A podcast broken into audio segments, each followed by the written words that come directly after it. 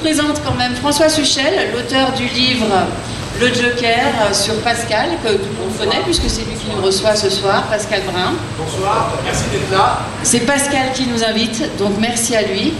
Mais euh, avant de commencer la lecture et de parler du livre, il y a déjà un petit événement euh, à l'intérieur de l'histoire. Euh, je te laisse la parole. Pascal, tu vas expliquer. Merci à tout le monde d'être là ce soir. effectivement, il y a un petit événement, mais qui est, qui est de, François. De, François, c'est lui qui a décidé de d'abandonner de reverser, pardon. Merci. Je suis un petit peu ému. J'ai pas l'habitude d'avoir une assemblée comme ça devant moi. Euh, François a décidé de reverser la totalité des honoraires qu'il a reçus pour l'écriture du livre à deux associations. Euh, l'une est de son choix, elle allait euh, dans la logique de sa profession, puisqu'il a reversé un chèque à l'association Aviation sans frontières, dont on dira deux mots dans quelques secondes, François. Et l'autre association, c'est pour euh, les pupilles des, pompiers, les orphelins des pompiers, puisque, comme vous pourrez le découvrir pour ceux qui ne le savent pas, en lisant le livre, euh, Sébastien avait fait les marins-pompiers, et avant il était surtout euh, jeune sapeur-pompier à, à, Chamonix. Et c'était donc tout naturellement que cette association euh, se devait de, recevoir euh, ce que François a décidé de, donner. Dans le même ordre d'idées, ouf, ça fait du bien quand ça s'arrête. Dans le même ordre d'idées,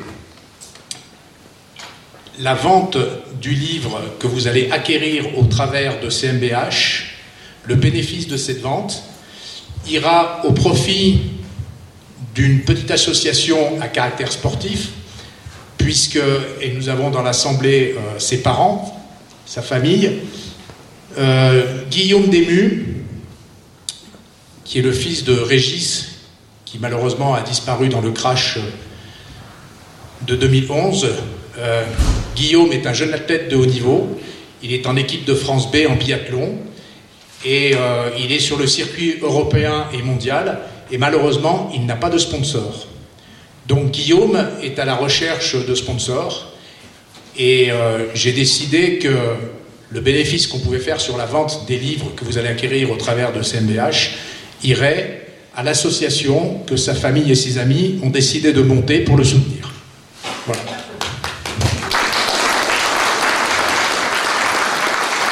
Non, c'est vous, c'est moi qui devrais vous applaudir parce que c'est... Euh, grâce à vous que tout cela se fait. Maintenant, je vais passer la parole à François pour qu'il vous explique un petit peu Aviation sans frontières. Et ensuite, on, remettra au capitaine Rémi Viard, qui est le commandant euh, du euh, centre de sapeurs-pompiers de Chamonix et qui nous fait l'honneur d'être là. On lui remettra le chèque que François a décidé de, lui consacrer. Merci. Bonsoir à tous. Merci d'être euh, venus nombreux ce soir pour ce moment ensemble, ce moment de partage.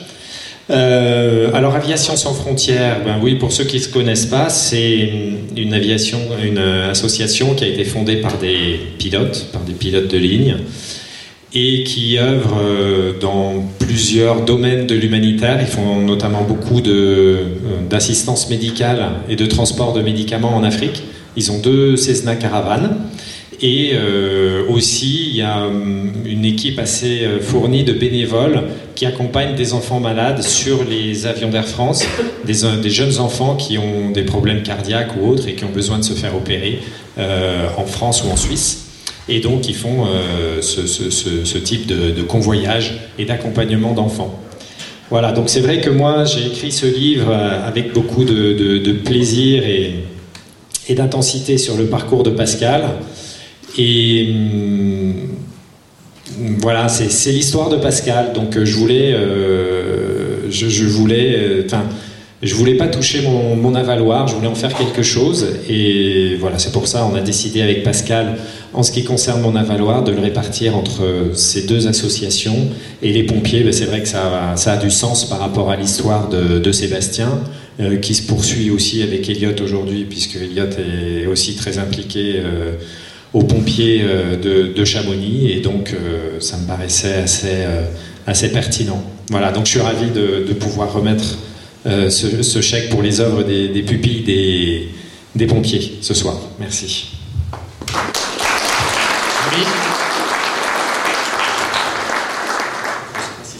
Oui, c'est ça, c'est tout à fait ça. C'est parfait. Bien. Euh, Pascal m'a dit fais-toi beau, je viens de perdre un bouton, donc je suis désolé, euh, ça commence mal. non, juste un petit mot pour dire que bah, je, suis très. Euh, ah oui, parce qu'il y a faut, faut que je me mette par là, autant pour moi. Non, pour dire que je suis, je suis très touché par, par ce geste.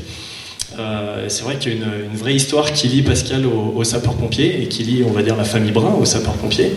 Euh, voilà, on a un partenariat qui est très fort, à la fois opérationnellement, à la fois dans, les, relations humaines qu'on peut, qu'on peut avoir.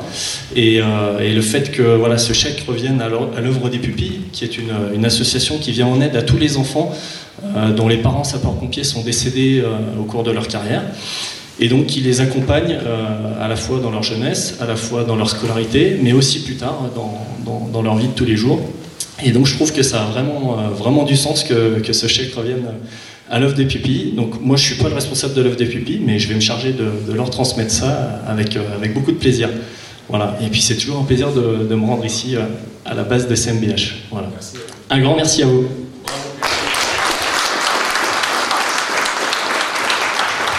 Va poser le décor déjà. Né sous un ciel d'aiguilles, le Mont Blanc est là, 4000 mètres au-dessus de l'autoroute blanche, comme une offrande. La beauté des aiguilles est incontestable, mais à l'émerveillement se mêle un sentiment d'écrasement. Le fond de vallée étriqué, reste le ciel, seul échappatoire. Chamonix compense en verticalité la petitesse de ses distances, soumettant les hommes à l'alternative enfermement ou élévation Est-ce le paysage qui forge le caractère des hommes ou les hommes qui adoptent un lieu selon leur pente naturelle? Pour les uns, Chamonix est un refuge, un Éden blanc, un sanctuaire. Pour les autres, un théâtre, un stade, un cirque. Chamonix ne peut laisser indifférent tant elle est romanesque, si tragiquement humaine. La grande roue de la vie paraît tourner plus vite que partout ailleurs. Plus vertigineuses sont les pentes, plus grandioses sont les cimes, plus exclusive est la passion, plus glorieux les actes de bravoure, plus tordus les coups du destin. Chamonix n'est pas une vallée. Chamonix est un pays, le pays de Pascal Brun. Ses grands-parents s'installent dans la vallée au moment des Jeux olympiques d'hiver de 1924. Originaire de la Chaux-de-Fonds, en Suisse, la grand-mère de Pascal est issue d'une famille aisée de huit enfants. Elle épouse Fernand Sanglard, trop humble pour satisfaire l'orgueil des grands-oncles gardiens de la lignée. Le couple s'expatrie en terre chamoniarde. Fernand fonde le premier magasin de sport de Chamonix, la Maison Sanglard. Tu peux nous en dire plus sur tes aïeux? Ben, Je ne peux pas en dire beaucoup plus parce que, en fait, euh, mes aïeux, euh, je les ai bien évidemment pas connus, si ce n'est effectivement ma, grand-mère, pas mon grand-père.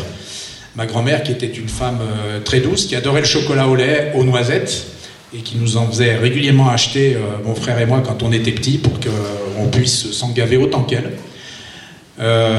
après, non, j'ai pas de souvenir de la famille suisse, hormis peut-être une ou deux escapades au bord du lac de Neuchâtel quand on était vraiment tout gamin. Euh, comme tu l'as dit, euh, le lien a été coupé très rapidement puisque ma grand-mère euh, allait épouser quelqu'un qui n'était pas de la même lignée que, sa famille à elle. Donc c'était, bah, écoute ma petite chérie, soit tu vas épouser Fernand et puis nous on te déshérite. C'est son grand frère qui lui dit ça puisque ses parents étaient décédés. soit tu restes gentiment dans le giron familial et puis tu hériteras de, tous les biens de la famille eh ben, euh, Claire, euh, Claire, a, puisque c'était son nom, elle a décidé de, rompre euh, les liens familiaux et elle est partie avec Fernand. Et ils ont quitté la Suisse pour venir s'installer à Chamonix, comme nous l'a dit Lorraine. Voilà. Et qu'ils n'ont plus jamais quitté. Voilà. Juste un petit mot sur, sur Chamonix, parce que n'étant pas chamoniard, encore tout à l'heure, quand on arrivait avec euh, mon épouse dans la vallée et qu'on avait la, quand on, remonte cette route, on a forcément un peu des torticolis, lever la tête vers, le, vers les sommets, et on est toujours très impressionné. Donc je pense que il y a quand même quelque chose de très particulier dans cette vallée et ce qui m'a frappé pendant tous ces, ces, moments que j'ai passés avec Pascal, c'est le, sentiment d'appartenance. Donc ça c'est une chose, le sentiment d'appartenance qui est très fort. Et puis aussi la, singularité vraiment du, lieu qui, euh, qui renforce du coup peut-être ce sentiment d'appartenance. Voilà, c'est pour ça que euh, effectivement Chamonix est un pays à toutes les émotions et les, la diversité euh, voilà, qu'on peut trouver à, l'échelle d'un pays finalement. Et puis il y aura des rencontres. Dans la cour de l'école, je savais déjà ce que je voulais faire. On ne jouait pas aux gendarmes et aux voleurs, on jouait aux guides et aux secouristes. Et moi, j'étais le pilote d'hélico. Élève moyen, la tête dans les nuages, il en oublie régulièrement d'aller chercher sa petite sœur à l'école. C'est son frère Eric qui s'en charge. Lorsque Pascal entend un hélicoptère survoler le chalet familial, il sort de table en courant vers la terrasse et il crie en pointant son doigt vers le ciel Je veux être pilote d'hélico à Chamonix À 13 ans, Pascal visite avec sa mère l'aéroclub d'Annecy. Passionné d'hélicoptère, il sait néanmoins qu'il lui faudra passer par l'avion pour apprendre les rudiments aéronautiques. On est entré dans la salle des opérations, une sorte de petit aquarium qui donnait sur la piste, et là, un homme s'est approché de ma mère, qui était une très jolie femme, et a commencé à lui parler. C'était René Romet. Il lui explique comment passer son brevet d'aviateur. Il lui présente un instructeur, mais Pascal doit patienter jusqu'à l'âge de 16 ans. Dès qu'il avait un jour de libre, il montait me voir à la base, se souvient René Romet.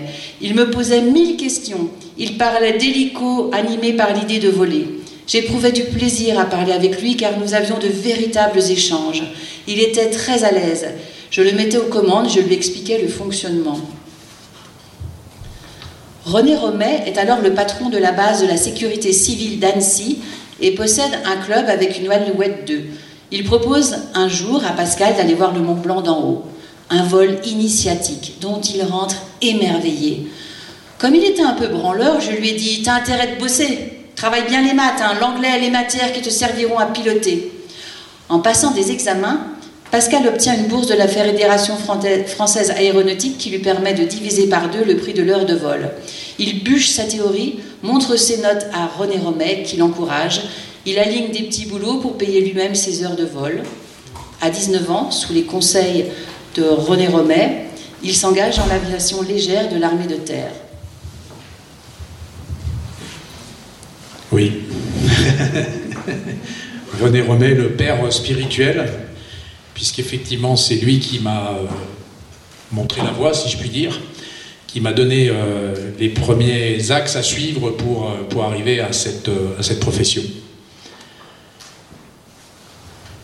Ta rencontre avec René Romet René Romet, bah, c'est un personnage, hein, c'est un personnage haut en couleur qui, je ne sais plus quel âge il a exactement, 80 et quelques je pense, et très, très volubile, très. Voilà, j'ai une anecdote marrante, c'est que. Donc, la première fois qu'on se voit, il me dit Ah, vous écrivez des bouquins, euh, vous voulez pas écrire ma biographie? Et puis il a, commencé à dire Oui, alors moi j'ai écrit ça, j'ai écrit ça, tel truc sur les secours, tel truc sur machin. Et puis après, il m'a regardé en rigolant et me dit Oh, j'avais un nègre. ouais, c'est un garçon qui est. Enfin, un garçon, c'est un monsieur qui est qui est effectivement plus très jeune, mais qui a toujours le même euh, enthousiasme, euh, le même, euh, le même humour et la même boulimie de vie. Il croque la vie à pleines dents, René. quelques, quelques anciens du PG qui sont là peuvent en parler et, le confirmer. Et l'armée, tu peux nous en dire quelques mots quand même? Tu es rentré à 19 ans, c'est ça? Oui, je suis rentré, j'avais tout juste 20 ans. l'armée, la grande muette. non, l'armée, je ne vais pas cracher dans la soupe, c'est dans l'armée que j'ai appris les, rudiments du métier, euh, mais c'est pas dans l'armée que j'ai fait ma carrière, alors que j'étais euh, certain euh, que j'allais faire les 15 ans que proposait à l'époque le, profil de sous-officier. 15 ans dans lesquels j'allais devenir instructeur pour augmenter mon carnet de vol et mes compétences. Et à l'issue de ces 15 ans, j'imaginais rentrer dans la sécurité civile pour euh, finir sur la base d'Annecy, qui, une semaine sur deux, monte une, euh, une, permanence à Chamonix pour le secours en montagne. En fait, j'ai vécu une expérience militaire puisque je suis parti en opération au Tchad. Je vous rassure, c'était la guerre là-bas, mais nous n'étions pas partis pour faire la guerre, nous étions partis pour faire de la pacification, ce qui est totalement différent. Nous n'étions pas les casques bleus de l'ONU, mais néanmoins, on était là pour essayer de calmer les esprits. Et en fait, je me suis retrouvé avec des, officiers, donc des gens que je considérais euh, beaucoup plus, euh, beaucoup plus intelligents que, moi. Euh, et, leur état d'esprit n'était surtout pas le mien, puisqu'ils étaient là pour casser du noir. Et c'était pas du tout. Alors je généralise pas, je précise bien que ce sont quelques-uns des officiers qui nous ont encadrés. C'est pas l'état d'esprit de l'armée, je tiens bien à le, rappeler ici. Euh, mais bon, ça m'a, ça m'a vraiment euh, ouvert l'esprit et je me suis dit non, je suis pas fait pour ce métier. Donc quand je suis rentré de ces six mois euh, du Tchad, je laisse la suite à l'oreille.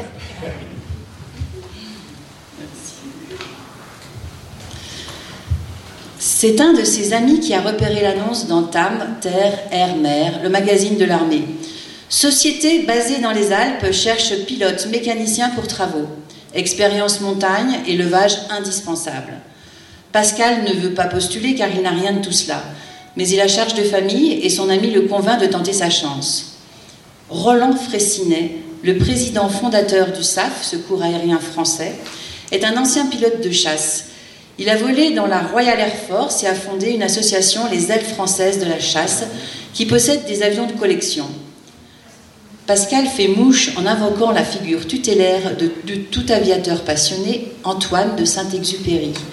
L'essentiel est invisible pour les yeux, on ne voit bien qu'avec le cœur, reprend-il en conclusion de sa lettre de motivation, et le voilà, convoqué à Courchevel.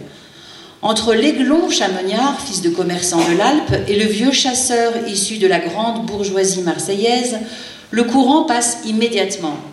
Pascal ouvre de grands yeux pleins de désir et d'admiration face au projet fabuleux de Fraissinet, qui veut révolutionner le secours en montagne et créer à Courchevel une base équivalente à celle de Zermatt en Suisse. Il teste les compétences de Pascal sur une gazelle 342, la même machine que celle qu'il pilotait dans l'armée. Pascal est à l'aise, il frôle les pentes avec son rotor, se pose en appui patin sur l'arête fêtière d'une ferme, Fraissinet ne bronche pas. Il semble accorder sa confiance à ce gamin de 25 ans qui voit dans son contrôleur un super pilote. Il se pose dans un pierrier. Au moment de redécoller, le talon arrière gauche de l'hélicoptère accroche une pierre plate. La machine part en béquille.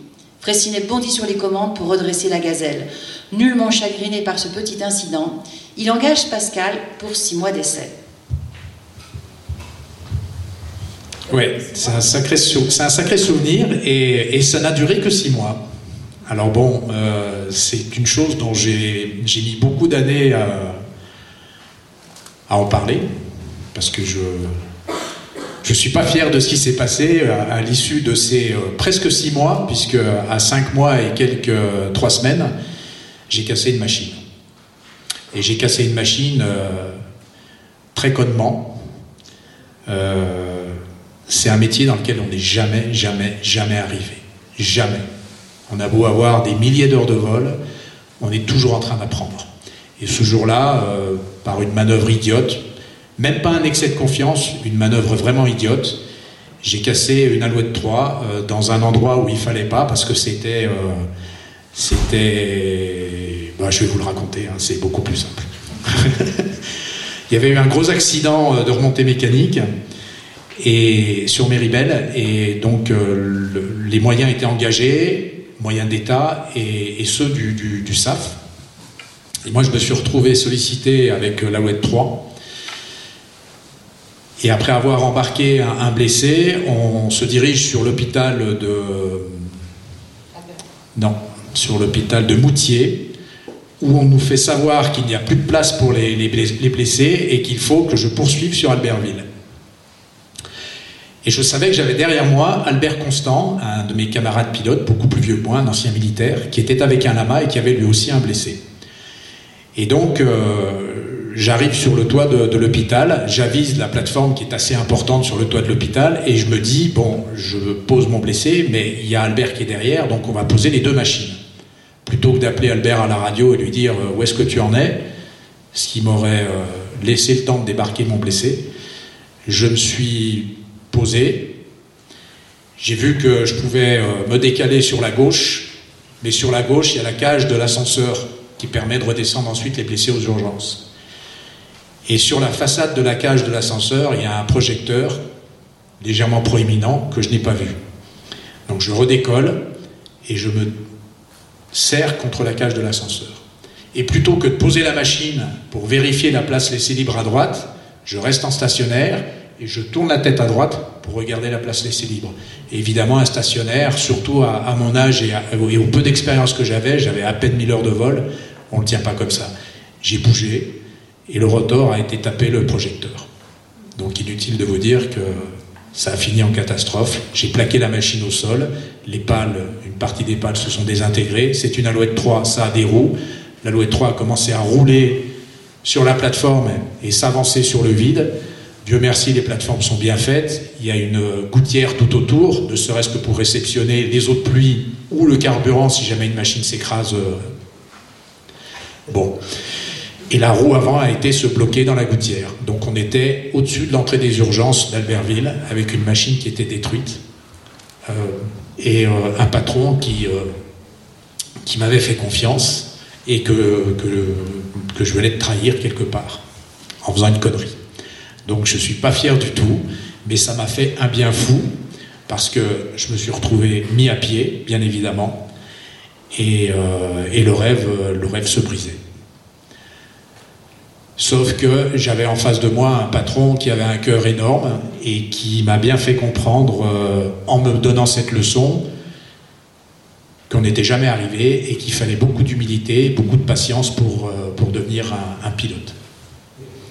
Euh, ça m'est arrivé encore il n'y a pas très très longtemps en rentrant de Cayenne de me faire peur parce que les conditions étaient vraiment marginales et que tout simplement c'était compliqué. C'était compliqué on a toujours du carburant, donc la possibilité d'aller ailleurs si en se présentant sur un aéroport, euh, les conditions météo sont telles que l'atterrissage est délicat. Mais la difficulté, c'est de prendre la décision, de savoir à quel moment on se dit ah ben je vais à Lyon. Euh, et puis il va falloir poireauter à Lyon, ensuite revenir à Paris. J'ai déjà 9 heures dans les pattes, j'ai passé la nuit en l'air, je suis crevé, etc. Donc on a aussi euh, la lucidité qui est un, petit peu moins présente que quand on est au départ. Et donc euh, voilà, mais bon, c'est plein de choses qui font partie du métier et qui en même temps en font euh, la noblesse. C'est qu'on a des décisions à prendre. Voilà, on est tellement parfois dans une société où eh bien, on veut nous enlever un certain nombre de décisions que c'est un vrai bonheur de pouvoir en prendre, même si effectivement ça veut dire aussi euh, des responsabilités. Alors c'est vrai que la différence entre nos deux métiers est, énorme. Euh, il a une responsabilité colossale. Euh, pourrait se dire que que ce soit deux passagers ou 300 passagers, la responsabilité finalement elle est la même. Mais on a une, on a une liberté de manœuvre dans nos petites machines qui est quand même très très différente et ça a d'ailleurs un petit peu euh, ému certaines fois François. On en parlera peut-être plus tard. En tout cas, moi, ce jour-là, j'ai pris une grande claque parce que euh, Roland Fressinet avait misé sur un cheval, en l'occurrence ma, personne. Euh, il faut savoir qu'à cette époque, des jeunes pilotes qui totalisé tout juste 1000 heures de vol et qui sortaient du milieu militaire, on les embauchait pas.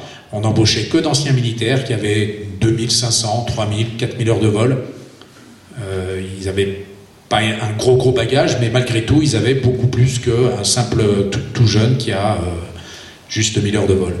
Donc euh, il n'a pas été content, ça c'est sûr, nonobstant de la valeur de la machine, bien évidemment. Le 15 décembre 1986, Pascal pose ses valises en son pays pour ne plus jamais le quitter. Son prédécesseur le remplace à Courchevel. Le maire de Chamonix, en tant que responsable de la sécurité des personnes et des biens sur son territoire, veut développer un service de secours sur piste jusqu'alors dévolu aux gendarmes du PGHM. Roland Fressinet, dont c'est le fonds de commerce en Savoie, s'empresse de répondre à l'appel d'offres avec l'idée d'aller beaucoup plus loin, Selon lui, il ne revient pas aux contribuables français de financer le secours en montagne en dehors des domaines skiables, mais aux assurances privées comme cela se pratique en Suisse. Il entend bien dynamiter le système qui s'est construit peu à peu depuis le ratage historique du sauvetage de Vincent Don et Henri en 1956 et qui se fonde sur la gratuité des secours, tout au moins pour l'alpiniste en perdition, qu'il soit américain ou tchèque. Lorsque Pascal Brun, jeune pilote de 26 ans, employé du SAF, revient dans sa vallée natale, ses rapports avec les gendarmes du secours en montagne s'inscrivent dans ce contexte. Il intervient tour à tour sur réquisition du PGHM lorsque l'hélicoptère d'État est déjà engagé sur d'autres missions et sur demande de Roland Fressinet, désireux de mettre en œuvre sa vision. Dans la douleur, Pascal exécute les missions, mais il évite les conflits, s'efforçant de rester souriant et disponible. Sporadique au début, les appels se multiplient auxquels Pascal répond toujours favorablement. Il tire profit de son lama plus performant que les Alouettes 3 des gendarmes de la sécurité civile. Le secours, c'est la plus belle façon d'utiliser l'hélicoptère, dit-il. On pousse le bouchon toujours un peu plus loin avec une volonté farouche d'y arriver, car une vie est en jeu. Roland Fressinet ne poursuit pas uniquement la chimère du secours en montagne payant, il soigne ses contacts auprès de la société d'aménagement du téléphérique Argentière-Legnan. L'homme d'affaires croit en la valeur ajoutée de l'hélicoptère pour le travail aérien de montagne et il compte sur Pascal, son homme de main dans la vallée, pour concrétiser son ambition. Durant cette période, le casting du SAF Chamonniard se complète d'une forte tête. Roland Fressinet recrute Nadine Coutet, native du hameau du Lavancher au secrétariat à la comptabilité de la base. Nadine est un caractère sans rondeur, un amour inconditionnel de sa vallée, un engagement total dans tout ce qui lui plaît. Son rôle ne fera que grandir avec les années jusqu'à ce qu'elle devienne la véritable tour de contrôle des activités aériennes de Pascal. Oui, c'est un travail d'équipe. Euh, mais pas seulement euh, dans la machine. Et en fait, euh, on a réussi à, développer une activité de plus en plus grandissante. Et la présence de Nadine fait d'elle la cheville incontournable du système, puisque c'est elle qui répond au téléphone et c'est surtout elle qui prend les premiers coups. Parce que l'hélico est parti travailler, les conditions météo ne sont pas toujours forcément très bonnes et on prend du retard. Et les clients qui se suivent les uns après les autres sur des journées au planning parfois très serré, eh ben téléphone. Il est 10h15 et euh, il devrait être là depuis euh, plus d'une demi-heure. Où est-ce qu'il est, Au début, on n'avait pas les infrastructures comme on les a maintenant. Les liaisons radio n'étaient pas toujours aussi bonnes. Donc elle a pris euh, quelques bonnes engueulées et il fallait les épaules un peu larges pour pouvoir supporter tout ça.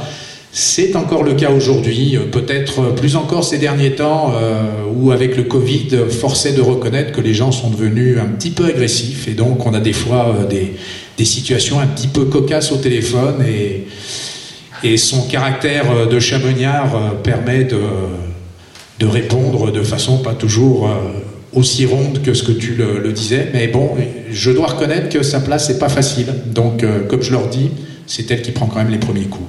En tout cas, je les remercie grandement pour, euh, pour toutes ces années qu'on a passées ensemble et qui nous permettent d'être là aujourd'hui. Tes rapports avec euh, le PGHM bah, Mes rapports avec le PGHM. Euh, à l'époque du SAF, hein, À l'époque du SAF, alors ils étaient, ils étaient compliqués vis-à-vis des autorités du PGHM, enfin, ils étaient compliqués du côté des autorités du PGHM vis-à-vis du SAF, mais moi j'étais jamais que l'exécutant, donc je peux dire que j'ai eu la chance de rencontrer des officiers qui étaient bien inscrits dans leur, euh, dans leur arme et qui ne voyaient pas forcément d'un bon œil arriver euh, des privés. Mais comme j'entretenais de bons rapports avec eux, ça s'est toujours remarquablement bien passé. Et nonobstant tout ça, ce qui était euh, primordial et qui le reste pour moi, c'était le résultat de la, mission qui pouvait m'être demandé à ce moment-là. Quid du, rapport économique, euh, quid du rapport politique, euh, ce qui est important, c'est la victime. Et que ce soit dans leur état d'esprit ou, dans le mien, c'était pareil. Je crois que j'ai, et Stéphane qui est au fond là-bas peut peut-être euh, abonder dans ce sens-là, je crois que j'ai toujours joué la carte du secours et de la victime. C'est ça qui importe. C'est pas qu'on soit bleu, rouge, blanc, privé. Euh, d'État. Ce qui importe, c'est vraiment de, s'intéresser à, la mission et à son résultat, donc à la victime.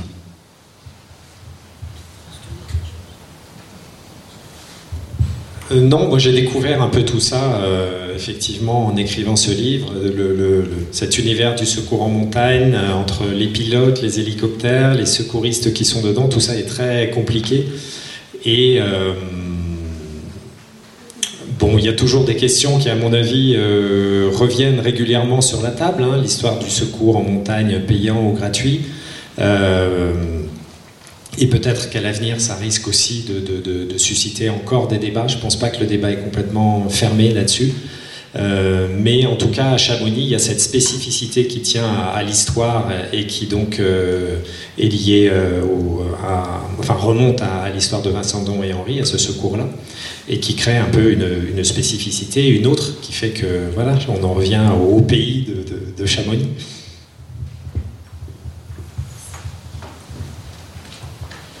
Le Chamonix des années 1980 était peuplé d'une espèce en voie de disparition. Ce que d'aucuns considéraient, euh, comme des écervelés étaient d'authentiques passionnés, farouchement anticonformistes, hostiles parfois inimitables des esprits libres, prêts à tout découvrir, à tout tenter, à tout risquer, bref, de vrais aventuriers. Il y avait certainement une dose d'irresponsabilité, appelez ça comme tu veux, mais nous, on se marrait bien. On ne se posait pas de questions, résume Didier Lafont, réalisateur de Son État, qui nous rappelle ici l'essentiel de ne pas se prendre au sérieux. Maître en la matière, il est l'auteur du film Apocalypse Now, une œuvre décalée sur l'affrontement entre deux bandes d'affreux skieurs rivalisant de cascades du côté des arcs. Le scénario n'est certes pas aussi abouti que celui d'Inception, mais le rire et le dépaysement sont garantis. Au milieu de ces bouillonnants activistes mêlant joyeuderie et de l'image, trompe la mort médiatique, multidisciplinaire et cow-boy des cimes, se trouve un homme sérieux, Merlin l'enchanteur, comme l'appelle René Guénilini. Tu t'assois sur un bout de siège à un endroit et pouf, tu te retrouves à un autre en quelques minutes. Tiens, se dit un soir le guide charmeur de retour à la drop zone de Pascal Brun après une journée de tournage. Et si on allait au sommet du Mont Blanc pour redescendre en parapente? Il n'est que 17 heures, bien trop tôt pour l'apéro. L'époque est à la découverte de cette nouvelle discipline. La belle Elika, suédoise séduisante parmi les Gaulois, en est à son dixième vol. Elle n'est jamais montée au-dessus de 4000 mètres d'altitude. Didier Lafont est gonflé à bloc après une journée excitante passée dans l'hélico de Pascal pour filmer Jean-Marc Boivin dans une voie engagée des drues. Serge Vitelli en snowboard à la Petite Verte et Bruno Gouvi pour des plans de raccord dans les rues. Sont également présents Patrick de Gaillardon, as de la chute libre, François d'Antoine, surnommé Bus, un médecin humanitaire, et un certain Benoît Sorel. Précisons que si la pratique de l'héliski est interdite en France depuis la loi montagne de 1985, les déposes pour d'autres motifs tels que la rage de vivre sont autorisées. En deux voyages de quelques minutes, voilà nos pieds diclés au sommet du Mont Blanc. René Guilligny réalise qu'il est en basket. Didier Lafont n'a pas de gants. Nous sommes au mois d'avril, peu avant le coucher du soleil, personne n'a de radio, le vent souffle à 40 km/h, ambiance relax. Qu'est-ce qui s'est passé? Oui, ambiance relax, pas pour tout le monde, je crois, en tout cas pas après.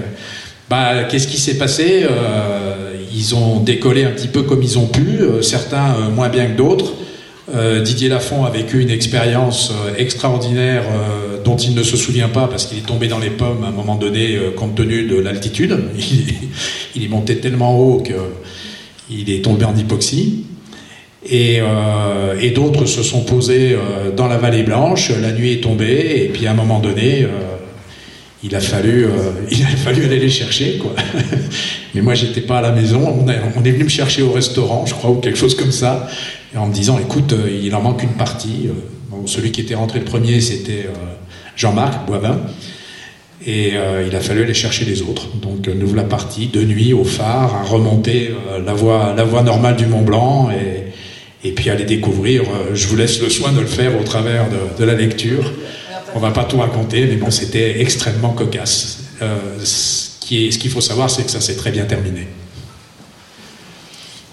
C'est une époque que tu as découverte bah, enfin, découvert, disons, non. Bah, moi, ce qui, ce qui m'a fait marrer, c'est quand j'ai rencontré Didier Lafont, c'est que j'avais en face de moi le réalisateur d'Apocalypse Now, quoi. Parce que moi, quand j'ai vu ce film, j'avais quoi, je sais pas, entre 10 et 15 ans, et et ça, ça m'avait fait vraiment marrer. Et donc, euh, voilà, j'avais un peu un de mes héros en face de moi, avec sa chemise hawaïenne, euh, dans son style inimitable. Et donc, il était bien euh, représentatif finalement de, cette époque un peu, un peu folle, dont Guilini, Jean-Franck Charlet, etc. D'autres personnes m'ont apporté aussi des témoignages et que pour un certain nombre d'entre eux, je pense, ils, parlent avec un peu la, larme à l'œil. Voilà, il y a toujours des fous furieux à Chamonix, il y a toujours des exploits, il y a toujours des choses incroyables qui se font, mais le contexte est différent, le contexte a bien changé, je pense.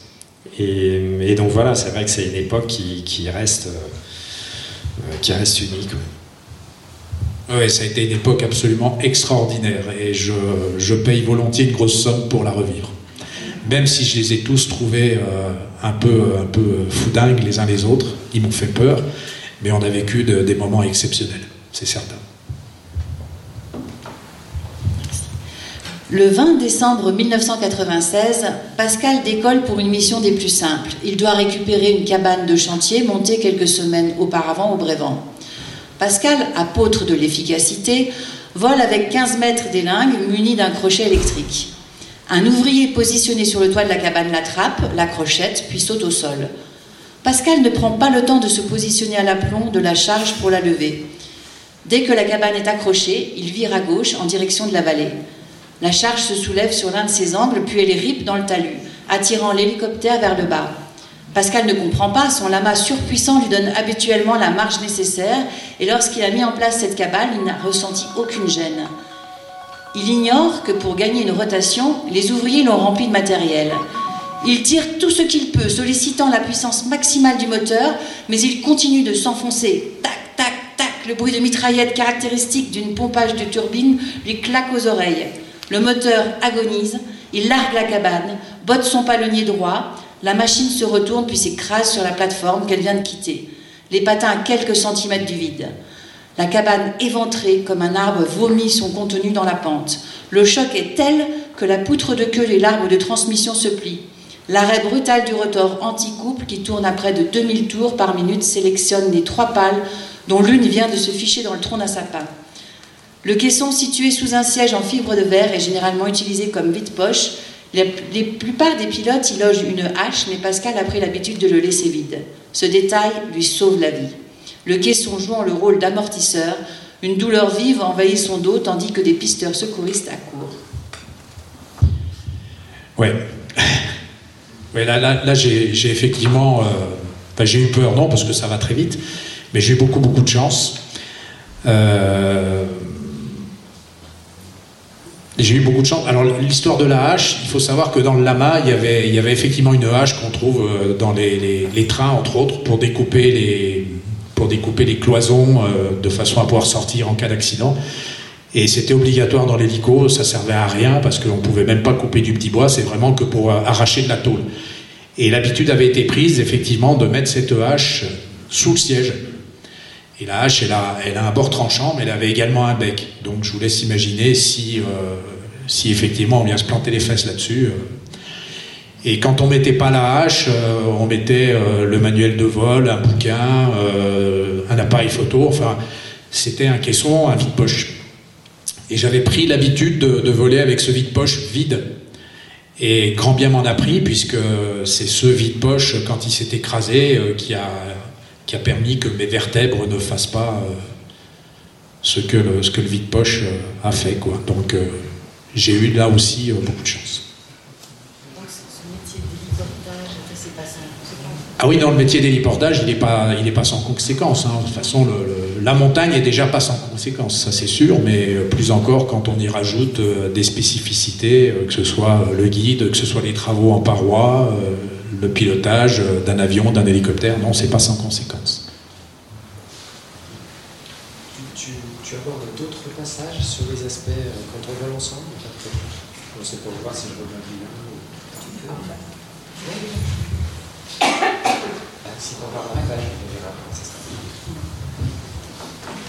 Hop là, on va repartir. Vous n'avez pas trop froid, j'espère Parce que si on met en route le chauffage, euh, on s'entend plus. Pas bien s'entendre. Mais on va se dépêcher. Depuis 34 ans, Pascal Brun est un acteur majeur de ce processus qui dévoile le massif du Mont Blanc sous tous les angles pour le bonheur des touristes et des pratiquants. L'hélicoptère est au réalisateur ce que le scalpel est au chirurgien, l'instrument de pénétration. Car l'alpinisme est un sport sans stade. Sans la médiation de l'image, ces étoiles ne brilleraient pas du même éclat. Pascal Brun peut revendiquer sa part dans le retentissement de la plupart des exploits des trois dernières décennies. François Damilano nous le rappelle.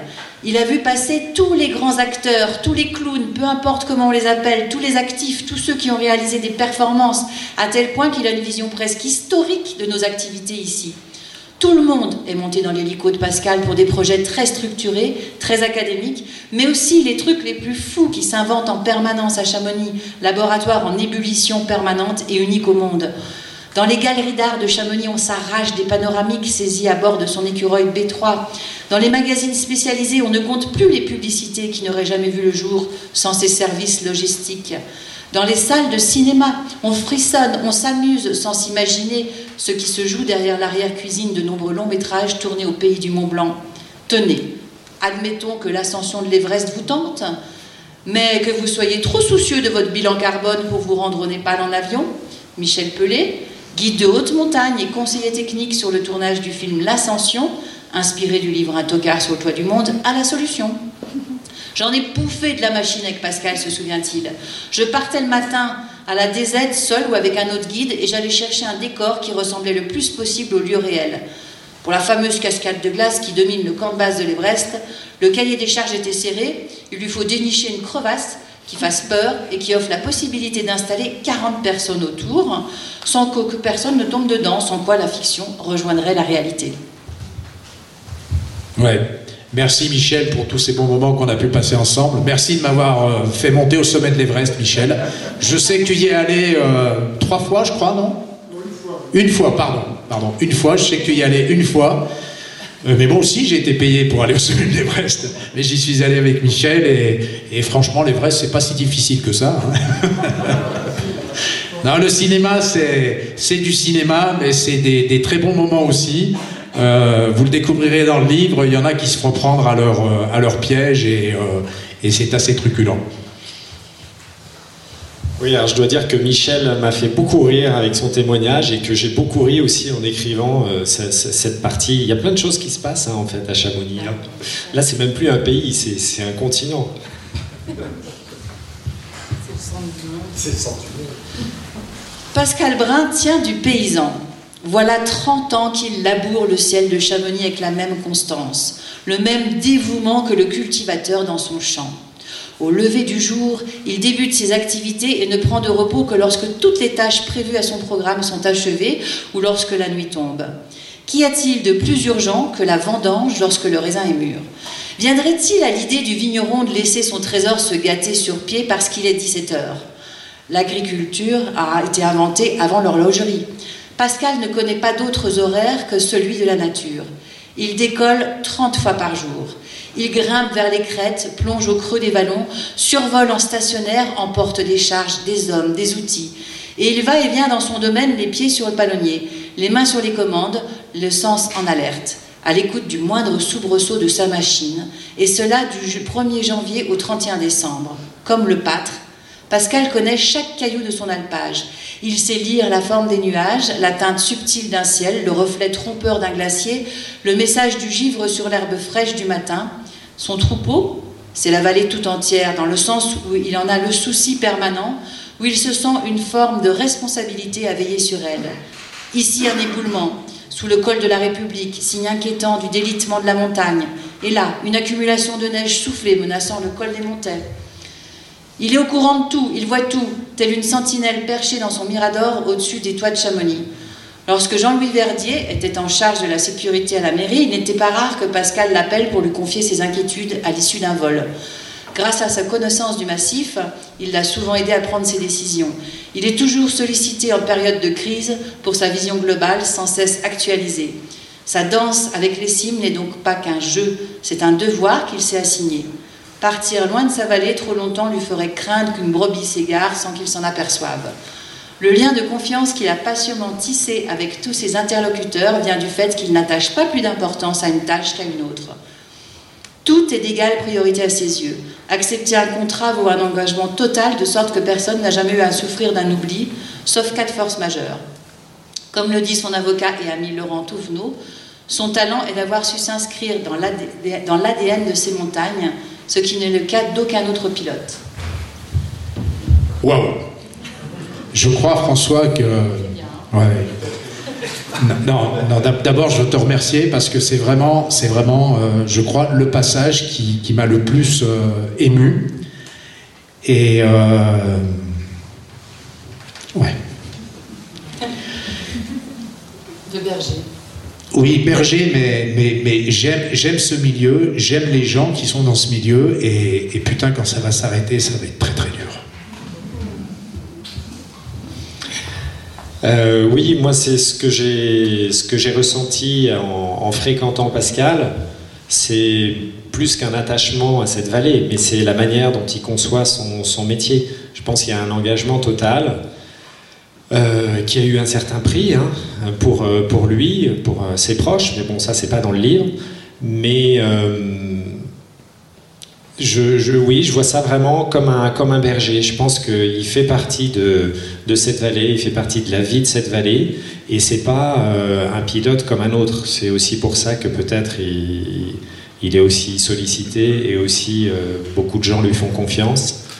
Euh, c'est parce que voilà, il, mêle le, le, sérieux, la compétence et un engagement total. Alors je dis pas ça pour le flatter, mais parce que je pense, je le, pense réellement, et c'est aussi le, contenu des témoignages que j'ai captés. Hein. J'ai interviewé plus de 50 personnes, donc euh, ça représente quand même pas mal de monde, un peu tout azimut, des gens qui l'ont côtoyé sous différents aspects de son activité, et euh, absolument tous m'ont dit la même chose.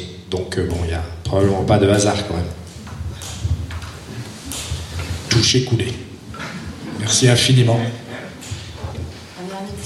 dernier petit passage. Quand je suis dans sa machine, j'essaye de jouer de l'aérologie de la même manière que les oiseaux. Je ne suis pas détaché au milieu dans lequel j'évolue. Je surveille toujours les crêtes pour observer les mouvements de la neige. Je scrute les trajectoires des rapaces pour localiser les ascendances, les rabattants. La lecture du terrain est aussi importante pour le pilote que pour le pêcheur qui étudie patiemment la configuration de la rivière. Cette étude scrupuleuse et permanente des conditions de la masse d'air conduit Pascal à adopter des trajectoires qui ne figurent dans aucun manuel de vol. Quand il arrive au cosmique, s'il voit des oiseaux en vol stationnaire au col du Midi, il prendra plus d'altitude pour éviter de se trouver dans le rouleau des rabattants. À d'autres occasions, il s'insère dans ce tube pour ne pas être inquiété, ou il l'utilise pour remonter une paroi au plus près comme au refuge du goûter. Il n'hésite pas à partager son expérience. Le jour où Didier Méraud, nouveau pilote de la gendarmerie, effectue son premier secours au sommet du Mont Blanc à la fin des années 80, il ne parvint pas à s'opposer. Les conditions sont venteuses, mais rien d'exceptionnel. Pascal ravitaille au même moment le refuge du goûter. Méraud l'appelle sur la fréquence pour solliciter ses conseils. En faisant une approche classique, il se faisait brasser. Il s'enfonçait à chaque fois en une courte finale. Il était obligé de dégager, se souvient Pascal. Je lui ai conseillé de me suivre. Et je lui ai montré une approche qu'on n'apprend pas dans les écoles. Le vent du nord tapait de face du Mont Blanc, je m'y suis collé et je l'ai remonté en crabe en me laissant porter par le vent. Je lui ai dit, dès que la queue est à 1m50 au-dessus du sommet, tu ne te laisses surtout pas emporter, tu redresses et tu atterris. Les choucas font comme ça, ils se laissent porter dans l'ascendance jusqu'à effleurer le sommet. Ils sortent les pattes et ils se posent. Le compagnonnage fait partie de la culture aéronautique qui se forge grâce à l'expérimentation plutôt que la théorie. Mais l'accumulation d'expériences n'interdit pas de commettre des erreurs. Les heures de vol s'accumulant, le pilote mature ose ce que sa jeunesse lui interdisait. Il se répète que ça va passer, il repousse les limites de l'acceptable jusqu'au jour où ça ne passe plus. Oui. Euh, bah, les oiseaux déjà, les choucas qui sortent les pattes et qui se posent. Euh, c'est un beau souvenir ce, vol avec euh, Didier Méraud. Il, a, il a découvert une façon de se poser au, Mont Blanc qui lui a permis ensuite d'être beaucoup plus à l'aise. moi, j'ai mis du temps aussi à acquérir cette expérience. J'en découvre encore aujourd'hui les secrets puisque comme je le dis toujours, on a beau avoir énormément d'expérience, la nature nous rappelle que ça reste la plus forte. Et donc on apprend, on apprend chaque fois des choses nouvelles. Euh, euh, oui, moi, plusieurs choses là-dessus, sur ce, sur, ce, sur ce point, sur euh, l'aérologie, la machine, etc. Donc moi, c'est vrai que je suis pilote de ligne, je pilote des gros avions qui ont beaucoup d'inertie et en même temps de la vitesse, donc on va dire qu'on se sent plus dans une machine que... Enfin, non, dans un hélico, on se sent aussi dans une machine, mais j'ai découvert avec Pascal à quel point euh, son métier est sensible finalement à, l'aérologie. Bon, ça tient aussi peut-être à l'environnement dans lequel il le pratique. Mais euh, voilà, je m'imaginais peut-être un peu naïvement que, ben oui, quand on est en parapente euh, dans une montagne, forcément on est très vulnérable, mais en fait dans un hélicoptère aussi.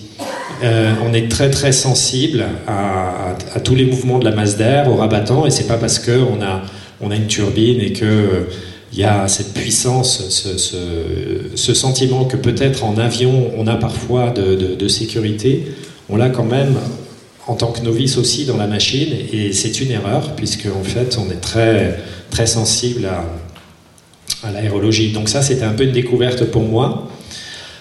Après, un autre élément que je voulais rajouter qui est intéressant aussi, moi venant d'un univers où euh, on est très très cadré, il y a beaucoup de procédures, euh, j'ai été sensible à la vulnérabilité dans laquelle j'ai trouvé euh, Pascal dans le cadre de son activité. c'est vrai que le travail aérien c'est dangereux, bon, sa, vie et son parcours est émaillé d'incidents et d'accidents autour de lui. Et on comprend pourquoi, parce que c'est vrai qu'en dehors des, aspects exogènes, il y a aussi tout euh, le, style d'activité, le, type d'activité euh, qui fait que euh, ça, le rend relativement vulnérable. je dirais que nous, dans une grande compagnie comme Air France, on est très accompagné, on est très encadré, il y a des tas de structures autour qui nous aident. Et on va dire que Pascal, parfois, les structures autour ont plutôt tendance à l'enfoncer, puisque c'est des structures administratives qui lui imposent parfois des règlements qui ne sont pas forcément applicables à son activité. Donc ça complexifie finalement les choses. Et, voilà, on vit dans, ce monde un petit peu complexe. Enfin, tu, navigues dans ce monde un petit peu complexe en essayant de, tracer son, ton chemin. Et, euh, voilà, j'ai découvert que c'est quand même pas, simple, pas facile. Donc, euh, voilà, bravo pour, pour, ce, d'arriver à naviguer dans ces méandres qui, euh, qui bien souvent sont un peu des obstacles. Oui, effectivement, je suis un, quelque part, je suis un vieux dinosaure par rapport à l'autorité de tutelle qui est la Direction générale d'aviation civile, puisque dans cette euh, niche très spécifique du travail en montagne, on est vu avec des gros yeux parce qu'on a encore euh, beaucoup de liberté, même si de plus en plus la réglementation nous contraint. Et en fait, c'est cette liberté qui m'a bercé tout au long de ma vie, euh, qui se referme euh, un petit peu plus euh, à l'heure d'aujourd'hui. Donc les jeunes à venir vont trouver des choses beaucoup plus cadrées. Alors c'est un bien, bien sûr, comme vient de le dire François, mais dans la spécificité du travail aérien en montagne, c'est pas forcément facilement conciliable. Euh, je préfère l'image du chouka euh, qui se fait euh, porter par l'ascendance et puis qui referme un petit coup ses ailes, qui les rouvre, qui les referme et puis qui tout d'un coup sort ses pattes et se pose sur la vire. C'est comme ça que je me vois voler en montagne et malheureusement ça risque de ne pas durer. Mais en tout cas j'en aurais bien profité. Si par hasard il y a des gens qui ont des questions, Sinon, assez rapidement, euh, Coco, je te rassure, on va remettre un peu de chauffage. Est-ce qu'il y a des gens qui ont froid? Mais oui, mais tout le monde a froid. Non, non, elle a froid, c'est pour ça qu'elle lève le doigt. Désolé, Marianne. Sur, ton écriture à toi. Ah. C'est tes mots à toi. Euh, donc, euh, tu as écrit un texte qui s'appelle Je suis un drogué. Mon nirvana à moi, c'est le ciel bleu, le doré du granit, le turquoise des glaces, le vent qui balaye les crêtes, les ombres, les lumières, tout ce qui donne à la montagne sa dimension tant à la fois mystique que dominatrice. Je plane, désormais au milieu de ces tours de protogyne, le long de ces parois, au-dessus des crevasses, et là, je suis bien. Là-haut, j'oublie mes soucis, mes angoisses, mes peines. Là-haut est mon jardin secret, tout y est beau, propre et bien ordonné. Et voilà. Merci. Merci infiniment.